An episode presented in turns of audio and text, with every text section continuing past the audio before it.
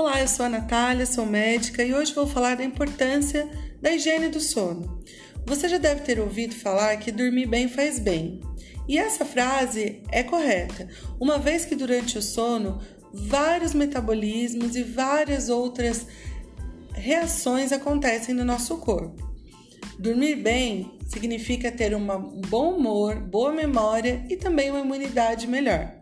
Mas como fazer uma higiene do sono? Primeiro é importante ter rotina. Estipule um horário fixo para deitar e acordar, mesmo durante o final de semana.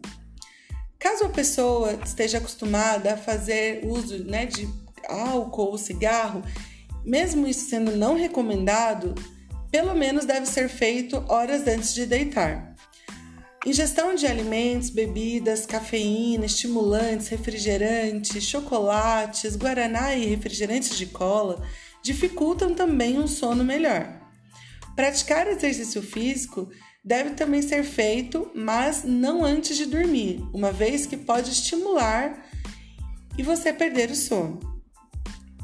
Deitar no quarto com uma temperatura confortável, com silêncio, pouca luz, ou seja, propiciar um ambiente confortável para que você consiga dormir melhor.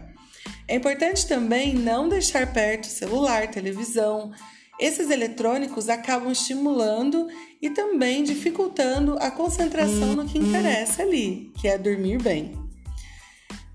Esteja sempre aberto a mudar seus hábitos. Siga essas dicas e tenha um sono melhor.